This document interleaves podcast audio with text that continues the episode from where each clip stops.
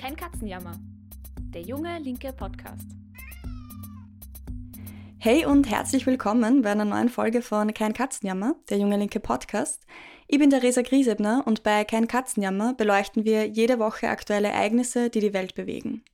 Der Podcast wird gemacht von den Jungen Linken. Wir sind eine österreichweit aktive kommunistische Jugendorganisation. Unser Podcast Kein Katzenjammer richtet sich an alle, die politisch interessiert sind oder dies nur werden wollen. Heute sprechen wir über ein Thema, das viele Leute im Moment in Atem hält. Die Proteste im Iran. Seit mehr als zwei Wochen protestieren Iranerinnen und Iraner gegen das Regime der Islamischen Republik. Ausgelöst wurden die Proteste durch den Tod von Shina Masa Amini. Die 22-jährige Kurdin ist am 13. September in Teheran von der Sittenpolizei festgenommen worden, offenbar weil sie das Kopftuch nicht den Regeln entsprechend getragen hat. Sie starb dann drei Tage später im Krankenhaus. Aminis Tod war der Anlass, aber bei den Protesten geht es um viel mehr. Furchtlose protestierende Frauen in den Städten, die den ihnen aufgezwungenen Hijab abnehmen und sich den Sicherheitskräften entgegenstellen, sind zum Symbol des Freiheitskampfes einer ganzen Gesellschaft geworden. Und gegen das geht das Regime auch sehr brutal vor. Laut der Organisation Iran Human Rights sind bisher mehr als 130 Menschen bei den Protesten getötet worden. In der heutigen Folge wollen wir uns die Fragen stellen, worum geht es denn eigentlich bei dem Freiheitskampf? Wer sind die Leute, die da auf die Straße gehen? Wird es eine große Veränderung im Iran bringen? Und welche Stellung hat der Iran generell im Nahen Osten, aber auch in Beziehung mit dem Westen? Über all diese Fragen spreche ich heute mit Taima Kreit. Taimer war Journalistin mit Schwerpunkt auf Nah- und Mittlerer Osten. Sie arbeitet jetzt in der Erwachsenenbildung und sie hat auch Bücher zur Situation im Nahen Osten herausgegeben und geschrieben. Schön, dass du heute im Podcast zu Gast bist, Taimer. Ja, danke, liebe Theresa. Wenn wir reinstarten, kannst du uns vielleicht ganz am Anfang einen Überblick darüber geben, was jetzt gerade im Iran passiert? Also wieso haben sie die aktuellen Proteste gerade jetzt nach dem Tod von Shina Amini entzündet? Wie groß sind die Proteste auch und was ist Hintergrund und Ziel von dieser ganzen Bewegung, die da gerade auf der Straße ist? Ähm, ja, also du hast es einleitend schon erwähnt. Auslöser war die Ermordung einer jungen Frau, ähm, die sich nicht sittsam genug gekleidet hat. Also sie hat das Sie hat den Hijab zu locker getragen, man hat, man hat Haarsträhnen gesehen und die äh, Sittenpolizei ist sozusagen rigoros äh, und sehr kompromisslos äh, vorgegangen, hat sie festgenommen und zu Tode misshandelt. Ähm, äh, das heißt, wir haben es tatsächlich mit einem System zu tun, das seinem Fundament nach schon sehr, sehr frauenfeindlich ist. Mhm. Ähm, dazu kommt, dass das politische Klima die wirtschaftliche Lage erdrückend sind. Und all das hat in den letzten Jahren dazu geführt, dass es immer wieder zu Protestbewegungen oder Protestzyklen kommt. Ich glaube, zuallererst ist es wichtig einmal, ähm, dass wir uns so ein bisschen von der Vorstellung ähm, entfernen, dass Fortschritt irgendwie immer linear funktioniert und keine Auf und Abs hat, dass mhm. revolutionäre Prozesse äh, plötzlich geschehen und wenn sie dann passieren, unbedingt erfolgreich sein müssen oder, oder scheitern, sondern ähm, das sind oft langwierige Prozesse, die Aufs und Abs haben. Und das ist etwas, das wir seit Jahren, wenn nicht schon seit Jahrzehnten im Iran erleben. Ähm, was ist diesmal anders? Ich denke, ähm, das Interessante ist, dass es wirklich ein, ein feministisches Aufbegehren ist. Also Frauen sind an der vordersten Reihe. Die, mhm. Der Slogan dieser Proteste nennt sich Frau, Leben, Freiheit. Das ist eine Parole, die aus dem kurdischen Befreiungskampf kommt. Äh, und zwar nicht bloß aus dem iranischen Kontext, sondern eigentlich aus Rojava äh, in West, mhm. also Westkurdistan in Syrien. Und das finde ich irrsinnig interessant, aber auch sehr, sehr berührend, weil ähm, der Iran ist eine sehr, sehr heterogene Gesellschaft, wie jede andere auch. Ähm, es ist eigentlich eine, ähm, eine Gesellschaft, in der es auch viele unterschiedliche Volksgruppen und Minderheiten gibt. Die kurdische ist eine davon, aber natürlich auch äh, Menschen in Balutschistan, die zum Beispiel am Wochenende auf die Straße gegen das Regime gegangen sind, wo es allein übers Wochenende 30 Tote gegeben hat. Ähm, es gibt eine sunnitische Minderheit. Gerade werden wir ja auch wieder schauen auf Kurdinnen zum Beispiel. Das, das sind sehr oft Sunnitinnen, während die Mehrheit der Muslime im Iran schiitisch ist. Das ist auch äh, wichtig im Hinblick Hinblick auf das politische System. Es ist ein politisch-religiöses System. Und wenn es jetzt um Frauenrechte geht, das ist jetzt der Bogen, den ich äh, spanne, dann äh, fußt das Personenstandsrecht für Frauen auf islamisches Jafaritisches Recht. Das Jafaritische Recht ist, die schiitische, ist eine schiitische Rechtsschule oder die dominierende Rechtsschule. Und das hat natürlich Folgen, wenn sowas ähm, rechtlich verankert ist oder institutionalisiert ist, dann hat das gravierende Folgen auf alle Lebensbereiche von Frauen. Beispielsweise zählt die Zeugenaussage einer Frau weniger als die eines Mannes. Es hat Folgen äh, zum Beispiel bei der Berufswahl. Es gibt Berufe, die für Frauen gar nicht in Frage kommen. Zum Beispiel, ich glaube, Richterin ist so ein Fall. Mhm. Ähm, es hat ähm, äh, Folgen auf Familienrecht, Sorgerecht, äh, Sorgerechtsgeschichten, aber natürlich auch, also wenn man sich so ein bisschen mit jafaritischem Recht auseinandersetzt, also gerade in Bezug auf Ehe, ähm, da gibt es äh, zum Beispiel eine, ähm, also die Verpflichtung von der Ehefrau zur sexuellen Verfügbarkeit.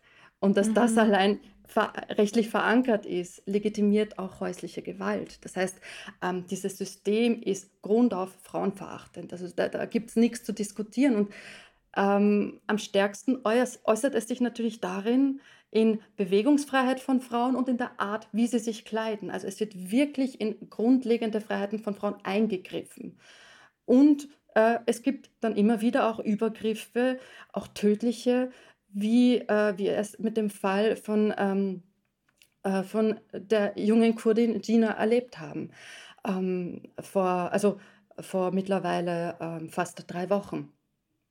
Mhm. Und dagegen ähm, gehen diese Menschen auf die, auf die Straße, gehen die Frauen, aber eben nicht nur Frauen. Und das ist das Interessante, denn es ist ein feministisches Aufbegehren, aber es ist auch eines, das die Systemfrage stellt. Das System der Islamischen Republik wird als Ganzes abgelehnt. Mhm. Genau, das wäre eh meine nächste Frage gewesen. Also du hast gesagt, es ist ein feministisches ähm, Aufbegehren eben und da steht auch, also quasi dieses, diese schiitische Rechtslage ähm, benachteiligt auch Frauen, unterdrückt sie, sie sind weniger wert in der Rechtsprechung als Männer. Ähm, wofür genau, also kann man das auch so genau sagen, weil das ist ja eine sehr große Bewegung irgendwie. Wofür oder wogegen richtet sich dieser Protest? Ist der rein feministisch? Hat er noch ganz einen anderen Charakter? Ähm, er hat auf jeden Fall auch einen anderen Charakter, weil wie wir sehen, gehen nicht nur Frauen auf die Straße. Also ich glaube, Frauen und Minderheiten spüren am stärksten das Unrecht, das äh, von den Eliten ähm, im Iran ausgeht. Ähm, aber es sind, und das ist auch interessant, es ist nicht mehr so wie äh, vor einigen Jahren, dass da jetzt vor allem äh, Studenten oder die, eine gebildetere Mittelschicht auf die Straße geht, sondern es sind wirklich auch ärmer, die ärmeren Bevölkerungsgruppen. Warum? Weil sich das Land in einer tiefen Wirtschaftskrise befindet. Mhm. Das ist eine Folge der Wirtschaftssanktionen, aber nicht nur. Also diese, äh, die Wirtschaftsmisere im Iran ist auch auf das System selbst zurückzuführen. Ja? Mhm. Ähm, und da müsste ich jetzt historisch ein bisschen zurückgreifen. Ich weiß aber nicht, ob wir das jetzt schon machen sollen oder ob du vorher noch ein paar andere Dinge wissen möchtest oder über andere Dinge sprechen möchtest. Mhm. Ähm, gerne noch eine andere Frage. Das heißt aber, du würdest sagen, dass auch die Proteste jetzt ähm, auch in der sozialen Lage der Menschen im Land begründet sind und das jetzt eigentlich, man weiß nicht, ob es der Höhepunkt ist, aber sie auch einreiht in eine Geschichte von Protestbewegung und Protesten. Also ich habe einen Artikel gelesen, da ist drinnen gestanden, ähm, alle zehn Jahre ähm, gehen Leute quasi im Iran auf die Straße äh, gegen das Regime. Kann man das so vereinfacht sagen? Nein, weil es sind eben nicht mehr nur alle zehn Jahre. Also wenn ich jetzt zurückdenke an Ende der 90er, da gab es die großen äh, Studentenproteste gegen das Regime, die damals den sogenannten Reformern Aufwind gebracht haben. Ähm, viele Leute im Iran hatten die Hoffnung darauf, dass diese Reformer äh, wirklich innerhalb des Systems, äh, wie soll ich sagen, Wandel ähm, vorantreiben können, dass die Menschen einfach auch ein bisschen mehr Luft zum Atmen bekommen. Tatsächlich ähm, ist es nicht dazu gekommen. Also die Reformer waren einfach eine herbe Enttäuschung. Das, was sich gezeigt hat, ist, wenn die von Freiheiten gesprochen haben, dann ging es vor allem um Wirtschaft, um wirtschaftliche Liberalisierung mhm. äh, und Liberalisierungsagenten, aber nicht äh, um bürgerliche. Ähm, und Dann, zehn Jahre später, 2009, dann, stimmt, ein Jahrzehnt später ist die sogenannte Grüne Revolution ausgebrochen, eine große Revolte. Ähm, Auslöser war Wahlbetrug im großen Stile. Ähm, die äh, damals äh, den Hardliner Ahmadinejad äh, zur Macht verholfen haben. Ich äh, finde es immer sehr, sehr eigentlich schwierig, diese Unterscheidung Reformer und Hardliner, weil äh, sie überdeckt dadurch, dass ähm, beide, äh, wenn man so will, Strömungen oder Gruppierungen eigentlich dem gleichen System entspringen. Es sind zwei Seiten des gleichen Systems und beide stehen grundlegender Veränderung im Wege um ehrlich zu sein, oder können sie einfach nicht in Gang setzen. Magst du noch mehr ausführen, was man so versteht unter Reformer und unter Hardliner und inwiefern sie demselben System entspringen? Naja, demselben System. Also wer tritt zur Präsidentschaft, wer überhaupt zur Präsidentschaft, nicht nur zur Präsidentschaftswahl, wer überhaupt zu Wahlen antreten darf, das wird legitimiert von, äh, ich glaube, es ist der Expertenrat, bin mir nicht sicher, aber tatsächlich muss es immer von oben abgesegnet werden. Und wer steht an der Spitze? Das ist in dem Fall Revolutionsführer Khamenei, ähm, der sozusagen, äh, ja, zustimmt oder eben nicht zustimmt. Das heißt, wer, sein, wer nicht systemkonform ist, der hat ja keine Chance.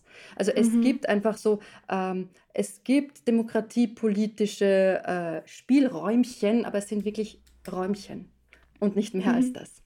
Mhm. Ähm, und im Westen redet man dann sehr gern von den Reformern als Hoffnungsträger. Ähm, ich differenziere nicht im ganzen Westen, aber zum Beispiel gerade im deutschsprachigen Diskurs, gerade in Deutschland, aber auch in Frankreich oder Italien. Warum tut man das? Weil man einfach auch ein großes Interesse hat, wieder wirtschaftlich äh, stärker, sich wirtschaftlich stärker im Iran einzubringen. Und mhm. ähm, das ist auch Hintergrund für die Appeasement-Politik äh, seitens Deutschlands beispielsweise im Zuge der, der At äh, Atomverhandlungen. Mhm. Also Appeasement auch im Sinne von ähm, Befriedung, da meinst du jetzt wahrscheinlich auch Appeasement mit den USA, oder? Also das ist nicht so stark ist, nicht, äh, sondern? Äh, sondern tatsächlich äh, Appeasement in Richtung der, der Islamischen Republik. Mit, es sind ja nicht alles Hardliner, es gibt auch die, die ein bisschen besser sind, die für Wandel eintreten. Und mhm. das ist halt ein guter Marketing-Gag, um, äh, wie soll ich sagen, um wirtschaftliche Kooperationen äh, zu forcieren und dabei jetzt nicht ständig auf Menschenrechte und so ähm, unliebsame Themen, Themen äh, ja, nicht so viel darüber reden zu müssen. Also es gibt einfach bei uns äh, Teile mhm. unserer wirtschaftlichen Elite, die sehr, sehr gerne ähm, mit dem Iran ähm, äh, mehr kooperieren wollen. Und darum ist das halt auch marketingtechnisch gut, mhm. äh, zu sagen, na, das sind ja eh Reformer. Mit denen ist es schon möglich zu sprechen, mit den anderen aber nicht. Aber das hat halt alles wenig äh, mit der sozialen Realität im Iran selbst zu tun. Mhm.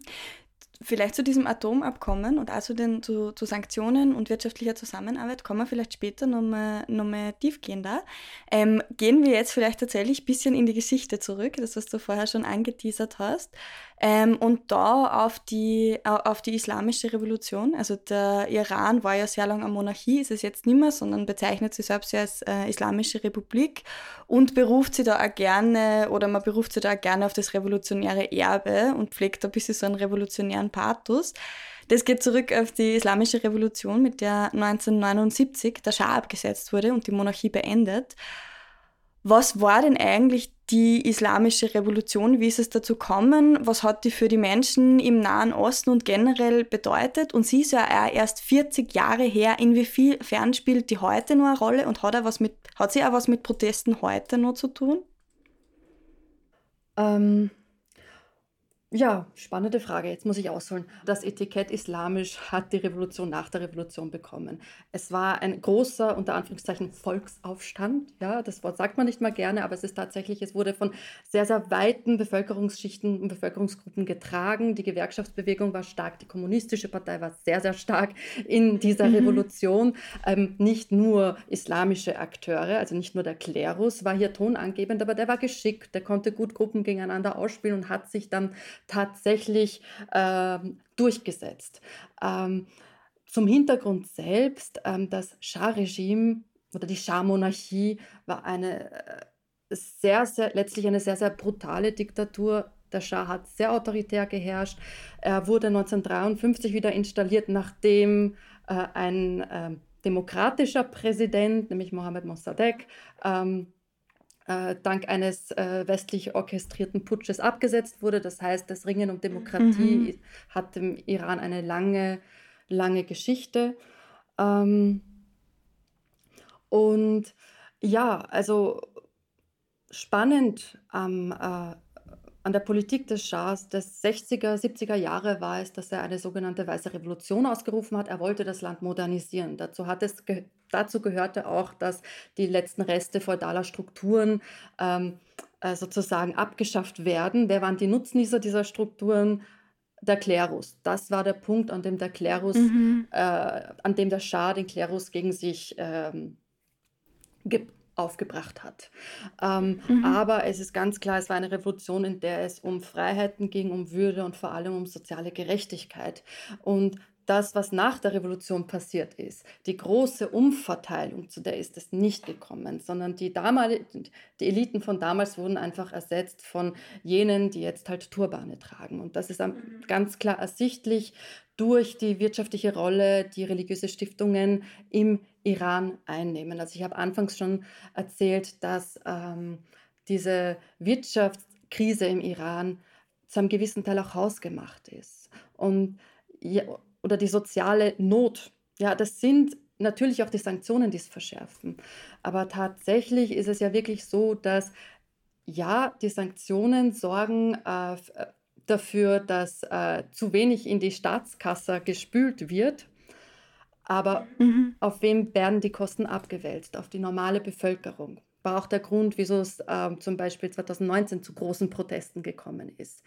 Ähm, anstatt dass zum Beispiel diese islamischen Stiftungen, in denen wirklich Milliarden gehortet werden, anstatt dass die genutzt werden, um das äh, Leid und die Notlage der Bevölkerung zu verbessern. Und das wissen die Menschen auch. Das ist auch der Grund, wieso gerade jetzt auch immer mehr ärmere Bevölkerungsteile, die ursprünglich dieses äh, System immer die Stütze dieses Systems waren, wieso sie sich dagegen stellen. Und das ist tatsächlich interessant. Also diese Stiftungen, diese Bonjats gab es schon unter Schadzeiten, ähm, als dann mhm. die Reichtümer äh, der, der, des Monarchen konfisziert wurden, äh, kamen sie dann in diese äh, Stiftungen hinein, die sich, äh, die ganz klar einen karitativen Charakter hat, haben, noch immer, aber nur vordergründig. Ähm, dieser neue Reichtum wurde monopolisiert von, äh, vom Klerus, der damit zu einer neuen Wirtschaftselite aufgestiegen ist.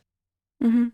Das heißt, man kann ja sagen, so das politische System von der Monarchie ähm, zur Republik hat sich verändert, aber dass es Eliten gibt, die sind halt jetzt vielleicht nicht mehr, das wird nicht mehr über ähm, Familiendynastien oder sonst was weitergegeben, sondern das sind dann halt wirtschaftliche Eliten, ähm, aber die existieren weiterhin. Ja, aber die sind mit dem Klerus verbandelt. Also es ist, mhm. Äh, es ist der Klerus, der die wirtschaftliche Elite darstellt. Ähm, das Interessante ist ja auch, dass sich, ähm, äh, also wenn man sich anschaut, äh, also diese Bonjats, diese religiösen Stiftungen, äh, sind ein, ein großer Wirtschaftsfaktor. Ja? Also sie haben sehr viele äh, Steuervorteile. Sie sind, also es ist wirklich so, dass sie marktdominierend sind. Ja? Und mhm. nicht die Erdölwirtschaft, aber in vielen anderen Sparten. Ja? Von Banken bis Hotels, Immobilien.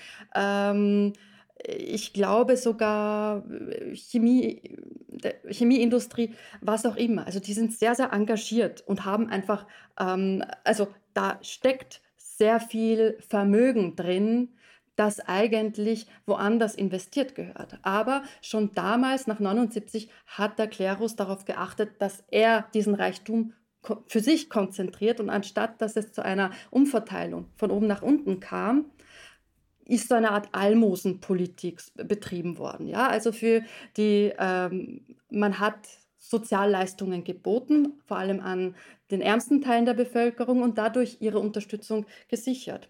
Und da interessant natürlich auch die vielen Kriegsveteranen. Ja, denn kurz nach der Revolution ist es zu einem langjährigen Krieg mit dem Nachbarland Irak gekommen. Irak regierte mhm. ein anderer Despot, nämlich Saddam Hussein, ein säkularer, aber er war zumindest Verbündeter des Westens, deshalb wurde er aufgerüstet und in dem Krieg haben die sich nichts geschenkt. Also wenn man sich Opferzahlen irgendwie durchlässt von einer halben Million Tote bis eine Million Tote, wir wissen es nicht. Ja? Das heißt, mhm. der Iran musste dann nach dem Krieg auch schauen, wie diese kriegsversehrten Männer ähm, wieder integriert werden in die Gesellschaft. Viele davon äh, waren das auch nicht mehr und waren angewiesen auf soziale Unterstützung. Und dieses Geld kam dann sehr oft von, den, äh, von, diesen, Schiff, von diesen Stiftungen. Aber das mhm. hat sich jetzt alles im äh, Zuge der Wirtschaftskrise, der Pandemie, der Sanktionen verändert. Und das ist auch ein Grund, wieso es eben jetzt nicht mehr im Zehnjahrestag zu Protesten kommt, sondern 2017, 2018, 2019 und jetzt schon wieder. Und das Interessante war, dass während der grünen Revolution, ja, das waren Studenten, das waren so mehr die urbane, gebildete Mittelschicht, waren es wirklich äh, die äh, weniger privilegierten die noch weniger privilegierteren Gruppen und Bevölkerungsteile, die sich an diesen Protesten, also die rebelliert haben gegen das System, weil sie nicht mehr wissen, wovon sie leben können. Und mhm. 2019 war wirklich interessant, weil da hat das, äh, da hat man von Seiten äh, des, des Regimes ähm, den, also Treibstoffpreise erhöht. Also Benzin wurde, Benzinpreis wurde, glaube ich, verdreifacht und das hat natürlich massive Auswirkungen ja, auf das Leben der Menschen. Aber es kommt natürlich viel mehr dazu. Also wenn wir uns heute die Proteste anschauen, es sind ganz klar feministische Proteste. Sie haben mhm. aber meiner Meinung nach tatsächlich auch eine sehr antirassistische Note. Ersichtlich mhm. daran, dass man die Parole der Kurden und Kurdinnen, also äh, der Kurdinnen in dem Fall, aufgreift ähm, und sich nicht was Eigenes überlegt, sondern einfach auch sich solidarisch zeigt mit der kurdischen Bevölkerung des also die Sicherheitskräfte, das, das Militär geht mittlerweile sehr, sehr äh, hart vor gegen, ja. ähm, gegen Kurden und Kurdinnen und greift jetzt auch den Nordirak an. Ähm, also irakisch Kurdistan, nicht mehr nur äh, das iranische Kurdistan. Und das ist natürlich auch, das zeigt, wie krass die Situation in der gesamten Region ist. Weil, also gerade mhm. der Nordirak wird seit längerem schon von der Türkei regelmäßig bombardiert. Jetzt äh, bombardieren halt auch noch, die, auch noch der Iran. Also es ist äh, eine sehr, sehr ähm, instabile, also Instabilität ist da wirklich äh, gang, also einfach überall. Und mhm. ähm, es zeigt, was für eine Sprengkraft tatsächlich diese Protestbewegung im Iran hat. Und das mhm. ist das, mhm. was interessant ist. Also äh, gegen das System, feministisch, inkludiert andere, andere Gruppen, nämlich Sunnitinnen, Kurdinnen ja. und, und viele mehr. Und Nicht nur das, Studentinnen, genau, wie du ja, gesagt hast. Genau, genau Studentinnen. Mhm. Es gibt seit dem Wochenende, soll es äh, ca. 100, 100 Streiks an, also an, an ca. 100 Unis mhm. äh, Streiks und Proteste ge gegeben haben. Und Universitäten waren immer schon so Widerstandsnester, gerade auch in der, in der iranischen Geschichte. Also das ist alles sehr, sehr spannend und hat eine, eine unglaubliche, also ähm, Sprengkraft, aber verdient eben auch unsere Solidarität hier im Westen. Mhm. Dazu, wie diese Solidarität ausschauen kann, kommen wir dann auch später noch. Jetzt hast du gesagt, okay, das, das bringt jetzt irgendwie, also die Risse im System sind schon länger sichtbar und jetzt ist noch mehr Sprengkraft da. Wie würdest du das einschätzen? Also glaubst du schon, das hat ein Potenzial tatsächlich, was am großen Ganzen, am Regime auch zu verändern? Das glaube ich auf jeden Fall. Es wird nicht von heute auf morgen kommen. Das, was jetzt einmal wichtig ist, ähm, was nicht passieren darf, ist, dass, einfach, dass das einfach nur äh, Verzweiflungsaufstände sind, sondern es braucht politische Perspektiven. Die gibt es aber nur, wenn es äh, eine organisierte Opposition gibt. Mhm.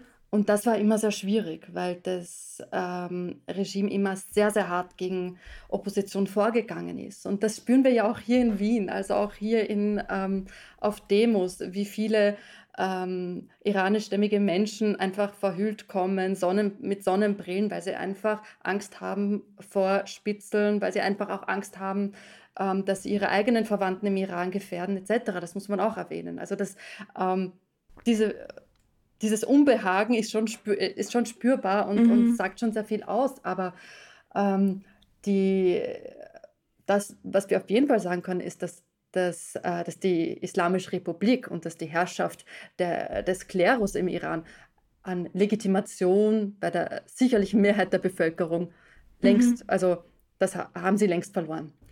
Und ein Grund dafür ist halt auch die Demografie. Weil ähm, ja, die Revolution ist jetzt schon einige Jahrzehnte her. 1979 hast du gesagt. Also mhm. ähm, hm, wie viele Jahre sind das? Mehr als 40. Ja, schon. eben, mehr als 40.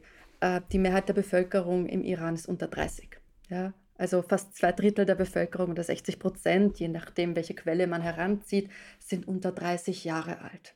Mhm. Ähm, viele davon perspektivlos.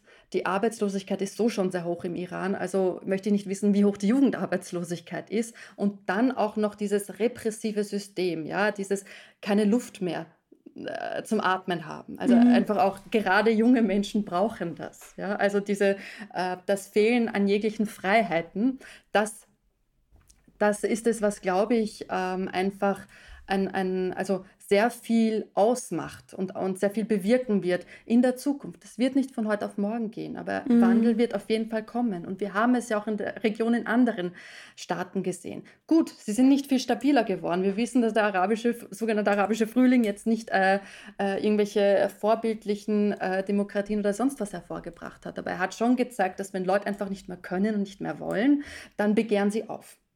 Und mhm. Äh, da ist es jetzt einfach nur interessant, oder da müssen wir einfach nur geduldig sein und, und ähm, schauen, wird, wird es eine, wird sich da was formieren?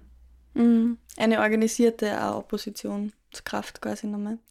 Vielleicht gehen wir mal nochmal auch einen Schritt zurück. Du hast es vorher schon angesprochen und zwar ähm, den, den Krieg von Iran und Irak. Also ich würde jetzt gerne mehr dahin gehen, was ist quasi die, die Rolle auch vom Iran irgendwie oder die Situation vom Iran im, im Nahen Osten. Da hat sich ja der Iran in den letzten äh, Jahren immer mehr versucht, so auch als Regionalmacht ähm, zu etablieren. Zum Beispiel eben auch an der Seite vom Assad-Regime im Syrienkrieg, äh, wo sie gegen den IS gekämpft haben. Aber auch schon länger davor hat die iranische Führung mit den Hisbollah äh, eine militärische Präsenz im Libanon aufgebaut.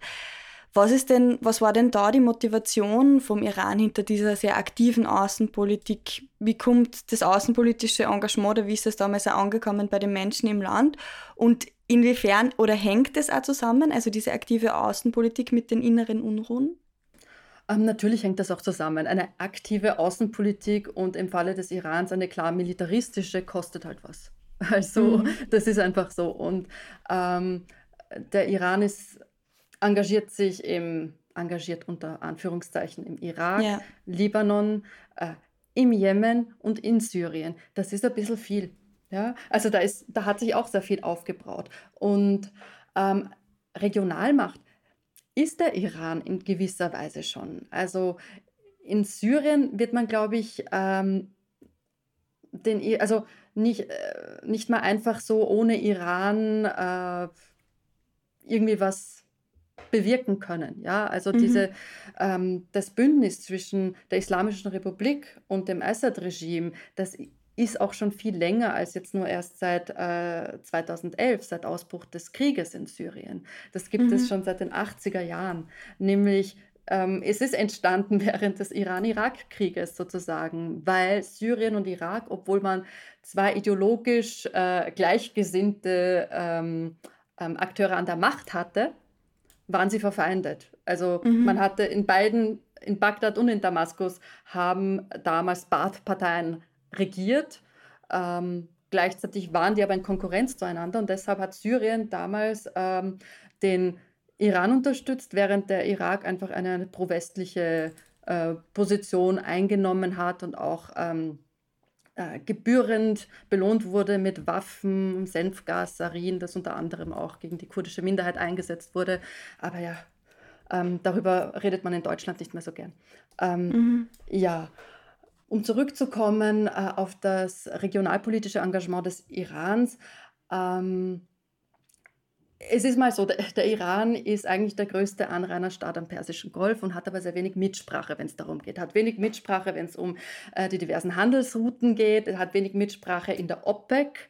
Äh, steht in Konkurrenz zu den Golfstaaten, die angeführt werden von einfach diesen äh, von, von Saudi-Arabien, die wiederum äh, einfach der verlässliche Verbündete des Westens ist und äh, somit auch ähm, es ist so, die Saudis betrachten die Ambitionen Teherans ähm, als, als, also betrachten Teheran einfach als Konkurrenz und mhm. haben ein großes Problem mit den regionalpolitischen Ambitionen. Das hat mehrere Gründe. Einerseits natürlich, Saudi-Arabien ist enger Verbündeter der USA, ist ein verlässlicher Verbündeter des Westens, hat immer wieder dafür gesorgt, dass der Ölpreis gemäßigt bleibt und nicht so hoch wird, während der Iran äh, jahrzehntelang dafür eingetreten ist, dass der Erdölpreis doch bitte höher wird. Mhm. Ähm, das heißt, es gibt einmal schon die Komponente, es gibt eine, ja. eine weitere Komponente aber, ähm, Wer regiert in Saudi-Arabien? Ja, die saudische Königsfamilie. Es ist eine Monarchie, aber ihre Macht gründet auf, Bünd auf einem Bündnis mit der wahhabitischen Geistlichkeit in Saudi-Arabien. Das heißt, wir haben es auch mit einem politisch-religiösen und sehr, sehr fundamentalistischen System eigentlich zu tun. Ähm, mhm. Die Wahhabiten, also in Medien werden sie so salopp als, ja, das sind halt Sunniten dargestellt. Es sind tatsächlich eigentlich, es ist eine sehr fundamentalistische ähm, Auslegung des Islams. Und äh, Mainstream-Sunniten grenzen sich davon eher mhm. gern ab. Ja? Ähm, mhm. aber Saudi-Arabien sieht sich eigentlich als Anführerin äh, der, der äh, großen islamischen Welt und Iran ist da in einer Underdog-Position. Ähm, natürlich ist es so, dass man äh, in dieser Region den Glaube sehr oft instrumentalisiert und mhm. ähm, der, der Konflikt mit dem Iran, der eigentlich nur ein machtpolitischer ist, wird so auch religiös umgedeutet. Ah, und legitimiert ja, auch. Und legitimiert. Also auch mhm. das spielt eine Rolle. Mhm. Ähm, und letztlich äh, ist es nicht nur Saudi-Arabien, auch andere Golfstaaten wie die Emirate. Es gibt Territorialdispute am Golf mit dem Iran. Ja. Deshalb versuchen die alle, äh, den Iran klein zu halten und so irgendwie so ein bisschen auszugrenzen. Und der der Iran will aber einfach mehr Mitsprache. Und das bietet halt sehr viel Zündstoff. Mhm. Und ähm, seit dem arabischen Frühling, vor allem seit, dem, äh, seit den Aufständen in Bahrain, in Syrien, im Jemen, äh, hat natürlich auch der Iran begonnen, aktiver sich einzubringen. Aber das haben auch andere Staaten, Türkei, Katar und so weiter und so fort. Ähm, für die betroffenen Staaten hatte das zur Folge, dass äh, sich Konflikte innerhalb der Communities wirklich verschärft haben, militarisiert haben. Äh, die Bürgerkriegsproblematik ähm, kennen wir mittlerweile nur allzu gut in der Gegend. Ähm, das ist natürlich, das alles müß, müssen, das alles müssen wir äh, sozusagen auch ähm, immer wieder bedenken, äh, wenn wir vom iranischen Engagement in der Region sprechen. Mhm. Ich glaube, eh zu dieser Situation äh, im Nahen Osten könnte man noch eine Podcast-Folge machen und stundenlang drüber reden, auch, also auch der Historie dazu. Aber so wie ich das mal verstanden habe, ähm, kann man schon sagen, also einerseits der Iran ist schon bis zu einem gewissen Grad eine Regionalmacht, aber es gibt halt auch immer wieder natürlich ähm, regionale Konflikte, einerseits um Territorium, um Mitsprache und dann aber auch, den du angesprochen hast, äh, also dass die dass der Iran wenig Mitsprache in der OPEC, also in diesem äh, Verband der ölfördernden Staaten hat, dass es da auch viel Konflikte gibt. Und du hast da angesprochen, dass der Ölpreis auch immer so eine große Frage ist. Also und dann auch wieder verbunden so mit der Frage von ähm, der Westen, die USA, die haben den Ölpreis ähm, gerne niedrig. Da schließt jetzt auch meine nächste Frage an, nämlich ich wollte mit dir nur... Das, ja, was jetzt gerade so ähm, unglaublich inspirierend und spannend ist, ist ja, dass es in ähm, Ländern wie Irak und Libanon, ja, wo es äh, große schiitische Communities gibt, wo der Iran sich auch, wo der Iran auch immer wieder interveniert und sich einmischt, dass es da ja auch ähm, Proteste gibt, immer wieder, große Protestwellen, äh, Proteste, die sich sehr, sehr selbst als säkular begreifen. Mhm. Und es ist spannend, 2019 gab es in Beirut äh, große Demonstrationen gegen Korruption und gegen das politische System und die Leute haben ständig äh, Slogans gerufen von den Straßen Beiruts zu Teherans, äh, nieder mit dem System. Ja, mhm. oder die Revolution wird siegen.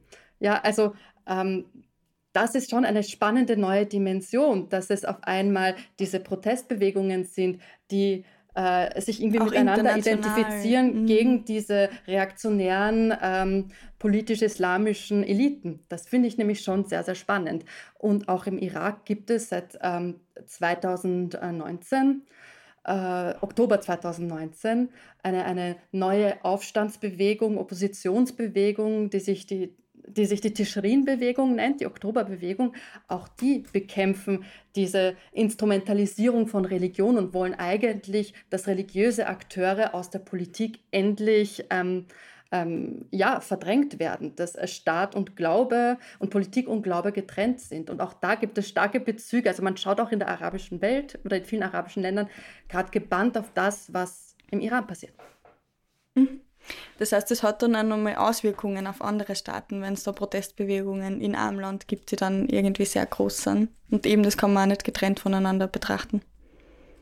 Natürlich, weil wenn wir uns anschauen, also wo, also wo waren politisch islamische Akteure tatsächlich erstmals erfolgreich? Das war im Iran. Mhm. Und der Iran war damals sehr wohl, also, oder die Islamische Republik hatte dann natürlich auch Ausstrahlung, ja, also auf diese äh, neue, auf diesen neueren Trend, dass, dass Religion immer wichtiger wird für Politik, dass politische Parteien, die sich auf Religion berufen, und zwar auf sehr konservative äh, mhm. Deutungen da vor allem, ja, ähm, ähm, dass die immer ähm, einflussreicher werden. Also das hatte schon so ein bisschen den Anfang im Iran, ein bisschen auch in Saudi-Arabien, wo es im gleichen äh, Jahr äh, den ersten Aufstand von, von Salafisten gab. Mhm. Also es ist 1979 ist wirklich zentral und deshalb glaube ich schon auch, dass das, was wir jetzt im, im Iran erleben, dass das in den nächsten Jahren wirklich ähm, die, die Region erschüttern könnte. Also da steckt viel Potenzial drin. Mhm. Ich würde jetzt nochmal gern mit dir über ähm, das Verhältnis von Iran zu westlichen äh, Staaten sprechen. Das ist ja vor allem geprägt und das hört man in den Medien immer wieder ähm, von dem Atomabkommen äh, mit dem Iran, also dem Abkommen, dass der Iran keine Atomwaffen herstellen darf und von Wirtschaftssanktionen. Ähm, und diese Sanktionen, die kommen vor allem von den USA aber auch nach den jetzigen Protesten hört man in den Medien immer wieder mehrere Staaten. Annalena Baerbock hat das auch erst jetzt auf Twitter wieder gepostet. Naja, dann müssen wir ja quasi Sanktionen verhängen gegen den äh, Iran, wenn dieses Regime so ähm, gewalttätig, so brutal ähm, vorgeht. Ich, mir würde da deine Einschätzung dazu interessieren, weil es natürlich immer die Frage, was kann man auch machen? Also wenn sowas passiert, wie kann man da international irgendwie eingreifen? Ähm, und du hast ja viel auch die mit diesen Sanktionen beschäftigt. Ähm, was bringen solche Sanktionen? Inwiefern kann man damit eingreifen? Inwiefern trifft es dann eigentlich die Bevölkerung im Iran auch hauptsächlich? Also zunächst einmal die Sanktionen gibt es ja. Also was will man dann auch fordern?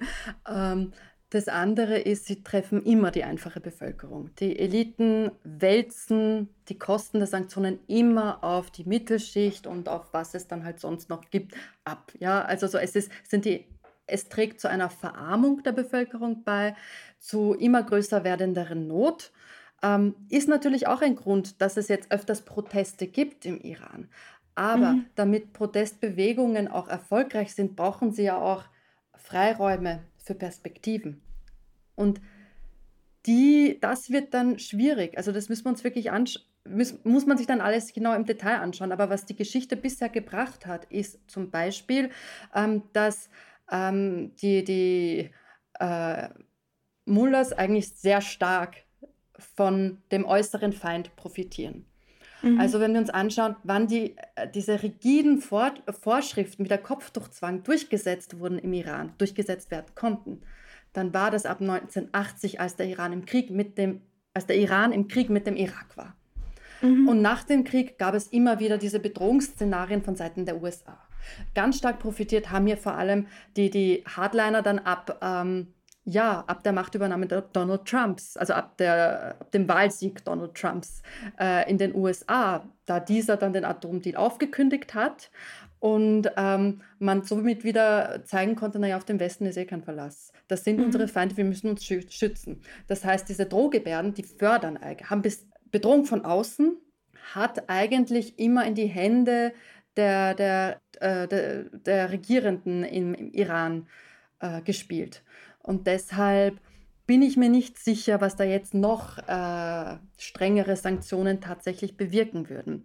Also das Thema Sanktionen ist ein sehr, sehr vielfältiges. Ja? Also es gibt Sanktionen, die von oben kommen, Sanktionen, die von unten von sozialen Bewegungen eingefordert werden. Ähm, es ist immer ganz schwierig, wenn, ähm, also ein sehr schwieriges Beispiel ist der Irak ab 1990 nach dem Golfkrieg wurde dieses Land tatsächlich völlig zerstört. Die Infrastruktur war am Boden und man hat da tatsächlich ähm, umfassende Sanktionen durchgesetzt, die dazu, die zu einem Massensterben geführt haben. Ja, mhm. also eine halbe Million umfassend? tote Kinder. Das heißt, ähm, Sanktionen sind kann, kann kein Allheilmittel. Es kann desaströse Folgen haben. Man muss sich immer genau im Detail anschauen, was Sanktionen sind. Aber das, was ich schon ähm, es, äh, sagen möchte, ist, für politische Perspektive braucht man Freiräume. Ja, also es ist etwas, das ich immer wieder interessant finde, ist, ähm, das führt jetzt vielleicht ein bisschen zu weit, aber nur so als Inspiration, ähm, sich vielleicht mal wieder die äh, wunderbare Arbeitslosen von Marienthal-Studie ähm, mhm. der Maria Roda anzuschauen. Was mhm. macht soziale Not, was macht Arbeitslosigkeit und Armut mit Menschen? Sie äh, werden oft, ähm, sie verlieren oft das Interesse an politischer Aktivität, sie werden häufiger krank, gehen gebückt. Also all diese Folgen, diese Dinge mal vielleicht systematischer sich anzuschauen und, anzudenken. Es gibt ja auch ähnliche Studien in Bezug auf Griechenland nach der ähm, äh, Finanzkrise etc. durchgeführt wurden. Ich glaube, man muss sich auch so mit dem Thema Sanktionen auseinandersetzen. Also ich kann da jetzt tatsächlich nicht Ja oder Nein sagen im Falle des Irans. Wir sehen, dass die soziale Not tatsächlich dazu führt, dass Menschen auf die Straße gehen, sogar öfters als vorher. Ähm, wie es weitergeht, keine Ahnung. Mhm. Gleichzeitig das, was du gesagt hast und das, was man auf jeden Fall sagen kann, ist, dass ähm, Sanktionen, es kommt immer darauf an, welche, aber wenn alle Länder ausgeschlossen werden äh, aus Handel oder so, dass das halt, dass die Sanktionen und die wirtschaftlichen Folgen davon und die finanziellen weitergegeben werden an die normale Bevölkerung und die Eliten meistens einen Weg raus trotzdem finden. Genau, und was ich dazu vielleicht nochmal sagen möchte, ist, es ist ganz wichtig, sich die Forderungen der Protestierenden im Iran mhm. anzuschauen. Was wollen die? Ja, damit habe ich immer wieder Schwierigkeiten, wenn ich dann hier im Westen Feministinnen höre, die dann ähm, erklären, was Iranerinnen eigentlich wollen oder nicht. Ich, ich, ähm, ich nenne es immer so ein bisschen das, das Margaret Atwood-Syndrom. Also so großartige Schriftstellerin, ähm, schreibt tolle ökofeministische Romane. Einer davon, Der Reporter Markt, ist adaptiert worden als erfolgreiche Serie, The Handmaid's Tale. Die Geschichte mhm. ist spannend, weil es auch passend zum Iran eine äh, äh, ja, also ein, ein fundamentalistischer Gottesstaat etabliert sich in den USA, Frauen werden unterdrückt und ähm, äh, Frauen, geburtsfähige Frauen, ähm, äh, werden dann sozusagen unter gewissen Vorzeichen zu einer, in gewisser Weise zu Sexsklavinnen für wohlhabendere Männer benutzt. Das, äh, was spannende Geschichte eh, aber im Grunde genommen ist das keine Dystopie. Also diese Erfahrung mit Ausbeutung patriarchaler Gewalt und Versklavung mhm. haben Afroamerikanerinnen gemacht. Und Margaret Atwood hat diese Erfahrung genommen, kulturell angeeignet und um weiße Frauen zentriert. Und das ist das, was ich irgendwie so, diese Logik halte ich nicht aus. Also uns mhm. alle bewegt das, was im Iran passiert.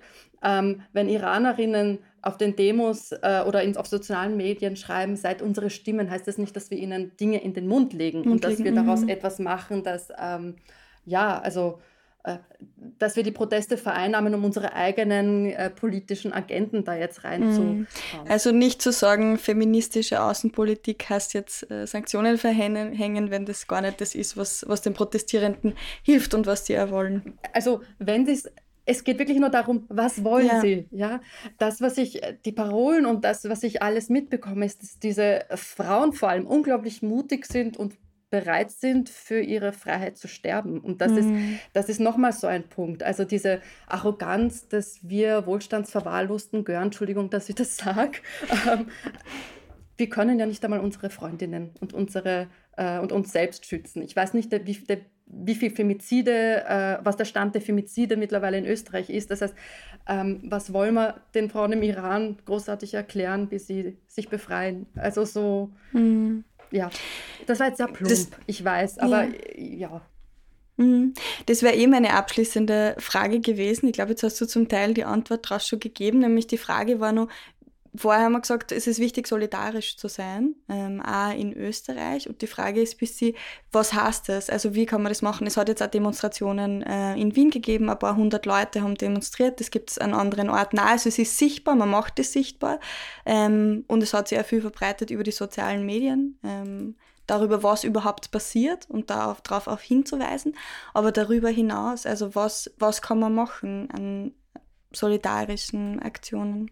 Vor allem einmal äh, die iranische und kurdische Community auf den Straßen unterstützen. Also ich war auch schon auf den Demos, sie sind weitgehend migrantisch, weitgehend von den Betroffenen selbst. Also ich würde mir da schon mehr Solidarität auch von ähm, äh, von anderer Seite wünschen. Das ist einmal mhm. wichtig, weil das natürlich auch dazu beiträgt, dass die Leute auf den Demos geschützt sind. Ja, also mhm. ähm, es, äh, die, die Furcht vor Spitzel ist halt wirklich groß. Ja? Also es, es, es ist halt, wie es ist so Solidarität zu zeigen, wäre auf jeden Fall mal wichtig. Das mhm. andere ist natürlich auch zu schauen, ähm, äh, es gibt sehr viele Geflüchtete aus dem Iran hier in Österreich, die es nach wie vor nicht leicht haben mit ihrem Status. Das ist ein anderes mhm. Ding. Ja, also wir müssen bereit sein, diese Leute aufzunehmen und uns für sie einzusetzen. Ähm, ein anderer Punkt ist, ja, auch in Österreich ähm, gibt es großes Interesse seitens der Wirtschaft, in Zukunft wieder irgendwie mehr mit dem Iran zu backeln. Und da ist es immer wichtig zu schauen, dass da, ähm, äh, wie soll ich sagen, dass das nicht auf Kosten von Menschenrechten passiert. Mhm. Ja, und da laut zu sein und tatsächlich auch so diesen, das finde ich auch immer gut, also einerseits natürlich diese Solidarität dahin zu gehen auf Demos und zu schauen und woanders hinzuschauen, aber dann auch zu schauen, wie sind die eigenen Leute, die eigene Regierung, die eigenen Eliten verbandelt mit dem, was dort passiert und da mal hinzuschauen. Hm. Voll. Insofern, wir sind jetzt eh schon am Ende angekommen. Ähm, viel gibt es noch, über das man reden kann, vor allem auch Situation im Nahen Osten, ähm, wie das ausschaut, wie sich das entwickelt hat. Ähm, aber ich glaube, wir haben einen guten Überblick, einen ersten bekommen zu der Situation. Danke dir, dass du die Zeit genommen hast, Timer, und uns da einen Einblick gegeben hast. Und auch wenn gerade sehr viel die Brutalität auch schockierend ist, auch von dem, was man sieht auf den sozialen Medien, an Videos, wie das Regime dort umgeht mit den Leuten, habe ich jetzt trotzdem auch nochmal rausgehört und mir mitgenommen, dass da eigentlich viel Hoffnung ähm, auf Umbruch ist und wir auch sehr froh sein können, dass unsere Schwestern und alle, die solidarisch sind, dort extrem mutig sind ähm, ja, und für Freiheit und ihre Zukunft dort kämpfen. Genau. Insofern danke dir, Daima, dass du zu Gast warst. Bitteschön.